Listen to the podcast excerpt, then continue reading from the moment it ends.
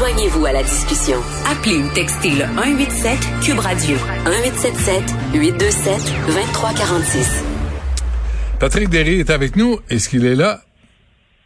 Eh, il est là. Ah ben mon Dieu, ça va bien.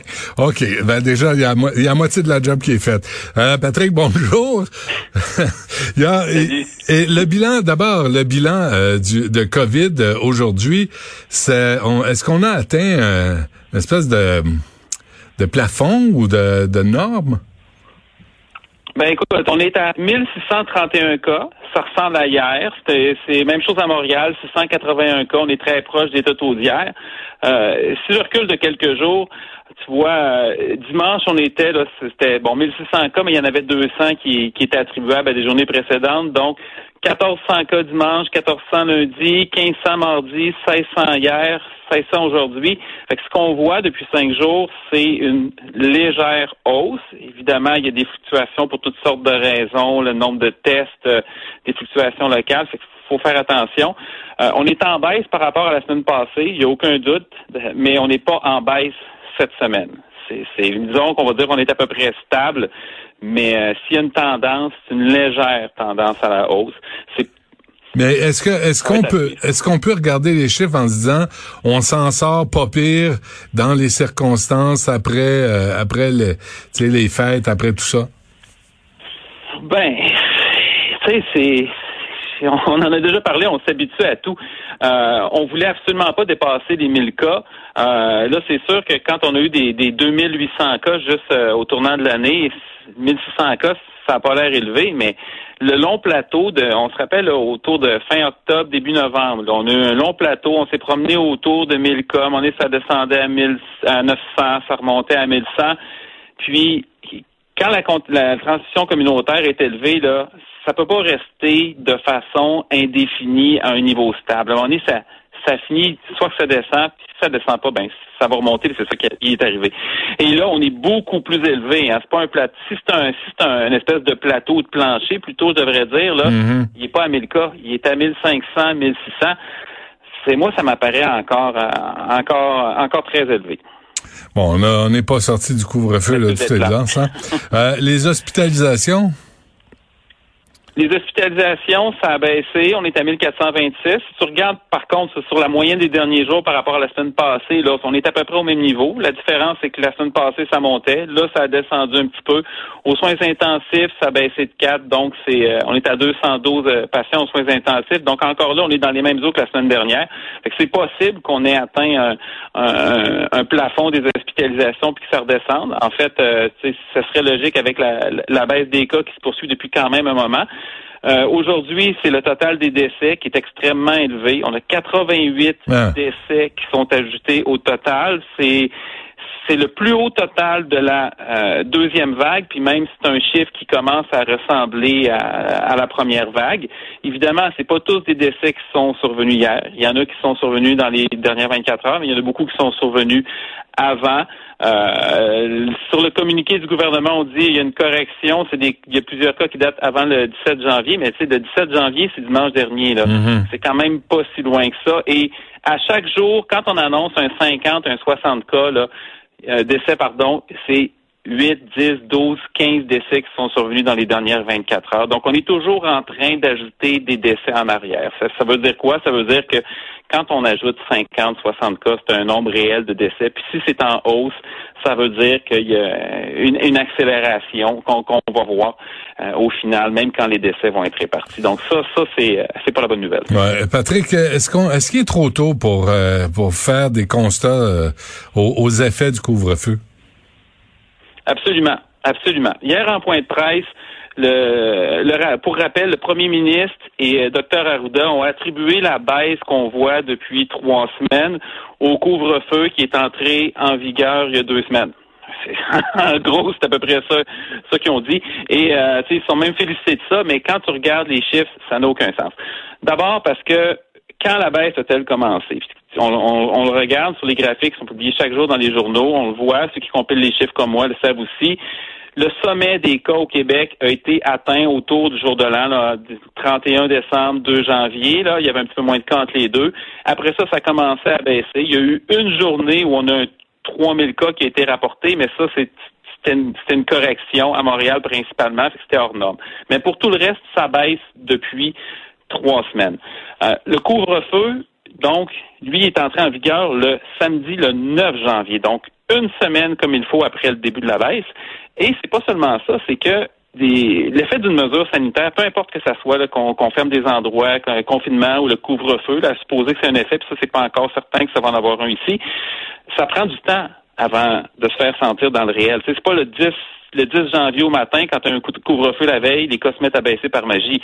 C'est il y a un délai. C'est-à-dire que d'abord, entre la, contamination puis l'infection par un cas, c'est-à-dire que tu as un contact avec quelqu'un, puis après ça, tu, tu contractes et tu es infecté, ça peut prendre trois, quatre jours, des fois plus. Après ça, tu as le délai entre l'infection et l'apparition des symptômes, puis après ça, tu vas te faire tester. Et euh, tout ça, ça peut prendre, et quand le, cas est rapporté, ben, il peut s'être passé 7 à 10 jours avant, euh, avant que le cas, entre le cas, la, la, contamination et entre cas soit rapporté. Donc, à l'inverse, pour que le couvre-feu ait de l'effet, ben, ça, pour qu'on puisse mesurer ses effets, ça va prendre facilement de 7 à 10 jours. Fait que si tu, calcules à partir du 9 janvier, 7 jours plus tard, on est rendu au 16. Mhm. Hier, on était le 21. Avec les chiffres du 20, c'est toujours les chiffres de la veille. Fait que dans le meilleur des cas, là, ça faisait peut-être 3-4 jours que le couvre-feu commençait à faire sentir ses effets. Et Qu'est-ce qu'on voit? Depuis trois quatre jours? Ben, on voit une légère hausse. On est à peu près à 200 cas de plus par jour qu'on l'était au début de la semaine. Fait que c'était, c'est ça. Bon, là, là probable. Faut, faut, se rentrer en tête que le 8 février, peut-être, il y aura, euh, euh, on va peut-être continuer le couvre-feu. Ou ben oui, et c'est surtout les autres mesures, là, particulièrement pour Montréal et pour Laval, mais il y a, y a une cause très probable de la baisse. D'abord, la baisse est réelle, il n'y a aucun doute. Là. Je sais pas des fluctuations dans le dépistage. La baisse est vraiment forte et significative et, et soutenue, est accompagnée par ce qui ressemble à une espèce de plafonnement des hospitalisations. Mais qu'est-ce qui s'est passé en réalité? C'est la réduction des contacts avant les fêtes. À partir du 17 euh, décembre, les écoles ont fermé. En fait, les élèves ont été envoyés à la maison. Il y a beaucoup de gens qui ont pris congé à partir de ce moment-là, entre autres avec leurs enfants, mais aussi parce que le congé des fêtes commençait. Pendant les deux semaines qui ont suivi, le niveau de contact a baissé. Le secteur de la construction, ça, ça a baissé. Dans le manufacturier, un peu partout, là, dans tous les secteurs, c'est pas tout le monde qui prend congé, mais il y a beaucoup de gens qui prennent des congés, au moins partiels aux fêtes, puis il y en a qui même totalement, puis il y en a même qui vont prendre congé en dehors du Québec. Fait que tout ça, ça fait que il y a, y a, moins de contacts. Fait que donc la hausse, ça s'est poursuivie jusqu'à la fin de l'année pendant une dizaine de jours, deux semaines après la fin de la réduction des contacts. C'est tout à fait logique, c'est ça qu'on voit depuis le début. Hmm. Puis après ça, ben là, ça, ça baisse après. Bon, et pendant ce temps, euh, il y a le cancer qui existe encore, hein? Oui, oui, le cancer existe encore et ça c'est ça c'est l'effet qui est le plus difficile sur euh, sur le système de santé. C'est-à-dire qu'on sait qu'il y a énormément de chirurgies qui ont été reportées. il n'y a pas juste des chirurgies qui ont été reportées, il y a aussi des examens. Et euh, ce qui fait que des, des, des cancers qui sont découverts par hasard ils sont découverts plus tard, ils vont être un petit peu plus graves, mais aussi des, des, des, des gens qui ont des qui ont, qui ont des cancers, qui doivent passer des, des, chirurgies pour ça, euh, ben, pendant ce temps-là, le cancer se développe, hmm. même si le cancer est connu. Et là, présentement, il y a un rapport du ministère de la Santé qui est sorti et qui dit que plus de 4000 Québécois qui ont un cancer n'auraient pas été diagnostiqués au printemps pendant la première vague. Fait que ça, c'est seulement pendant la première vague. Fait que c'est euh, et là on accumule avec ce qui s'est passé cet automne. Donc ça, ça va être, si on veut, là, je sais pas s'il va y avoir une troisième vague de la COVID, mais en tout cas, il va y avoir une autre vague après, là, qui est peut-être une quatrième vague, et ça va être une vague de toutes sortes de problèmes oh, qui n'ont ben, pas été détectés. on, va, attendre avant d'annoncer l'apocalypse, Patrick. On, va attendre. C'est déjà assez difficile de vivre ce qu'on vit. Euh, on va, on va, ouf, on, va garder espoir. Là. On va se laquer à poulie je, te parlerai du vieillissement de la population une autre fois. Ah oui, je t'en prie. Pas, pas aujourd'hui, pas vendredi. Euh, dis donc, Julie Payette a démissionné, elle s'est faite démissionner, euh, puis on remet en question le rôle du euh, de la gouverneure générale. Oui, mais c'est ça, l'ex-astronaute euh, qui, euh, écoute, c'était des, des, allégations de harcèlement. Il était question d'un climat de terreur. Euh, Madame Payette qui criait et qui humiliait publiquement ses employés.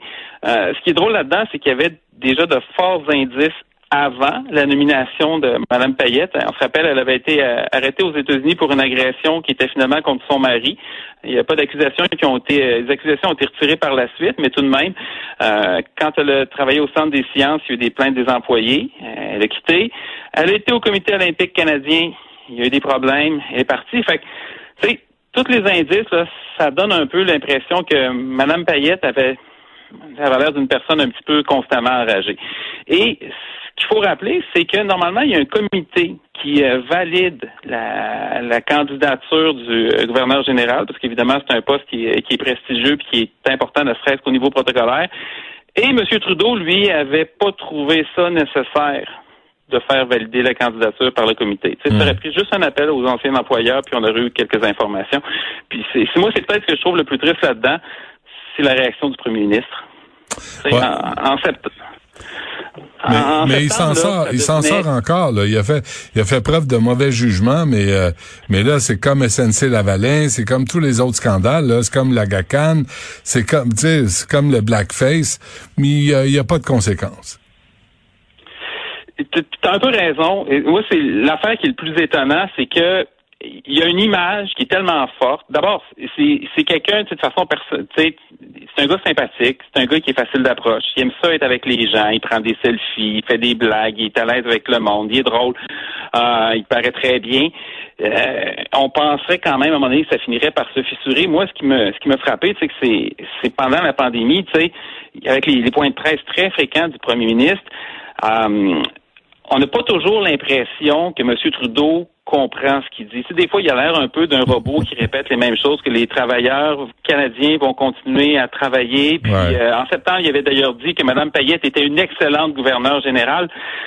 Il n'est pas capable de prendre une position claire dès que c'est moindrement complexe, puis à, part quand c'est temps de blâmer le Québec et les provinces en général, mais tu sais, les, questions de politique publique là, qui devraient être la raison de son engagement politique, ça semble pas vraiment l'intéresser puis il semble pas vraiment décider non plus. Tu sais, on va-tu fermer, fermera pas les frontières, on va-tu contrôler, on contrôlera pas les, voyageurs?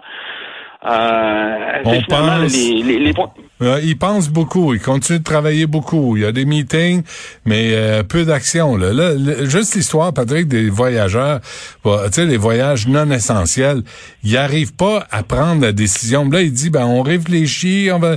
Ça peut pas être plus flambeau que ça. Là. Euh, moi, écoute, je pense que la question qu'on doit se poser, puis que je comprends pas pourquoi, là, c'est que c'est pas posé plus souvent, c'est un, peu c'est c'est quoi la raison de l'engagement politique? Veux-tu être là parce que tu veux être là ou tu es là parce que tu as, des idées? Puis tu sais, je vais donner un autre exemple qui est Stephen Harper, avec qui là, je pourrais donner une longue liste de désaccords. Là. Par exemple, sur euh, certaines, certaines actions qui ont été prises, notamment par rapport au recensement Statistique Canada et ainsi de suite. Mais euh, Stephen Harper, tu peux pas quelqu'un qui. Tu peux pas douter qu'il est allé en politique parce qu'il y avait certaines idées qu'il voulait défendre, qu'il voulait mettre en place. Il y avait une réflexion sur la société canadienne qu'on peut ou ne pas partager, mm-hmm. mais on peut pas douter qu'il y avait cette réflexion-là. Puis on peut pas douter non plus que lui, il voulait quand même le meilleur pays pour lui, pour ses enfants, euh, pour tous les Canadiens. Il y en avait une vision qui était peut-être différente de celle de beaucoup de Québécois, quoi qu'il y en ait qui partagent, mais c'est une vision qui était légitime. Et M. Trudeau, on sait qu'il aime ça être là, mais on sait pas encore trop pourquoi, puis ça fait quand même, euh, écoute, ça commence à faire longtemps qu'il est là. Ouais, ça fait, va faire six ans là, euh, qu'il est là. C'est, à un moment donné, il faudrait bien euh, connaître euh, ses vraies, ses vraies intentions, ses vraies motivations. Mais en tout cas, là, il paraît bien, il passe bien à la télé. il y a plein d'amis, il y a plein de, tu sais, son cercle d'amis est assez large. Fait que c'est peut-être une bonne motivation. Mais là, ce qu'on voit, c'est que, en tout cas, on n'est pas prêt de nommer un nouveau gouverneur général. Nous, on a pensé, à Patrick, je veux juste avoir ton avis avant qu'on se quitte. Antoine Robitaille et moi, euh, c'est l'idée d'Antoine. Il, il, il voulait proposer Caroline Saint-Hilaire. Bon, écoute, écoute, ça sera sûrement mieux Julie Payette. ça peut pas être pire. Euh, Patrick Derry, merci, et on se reparle. Merci. Hey, bonne fin de semaine.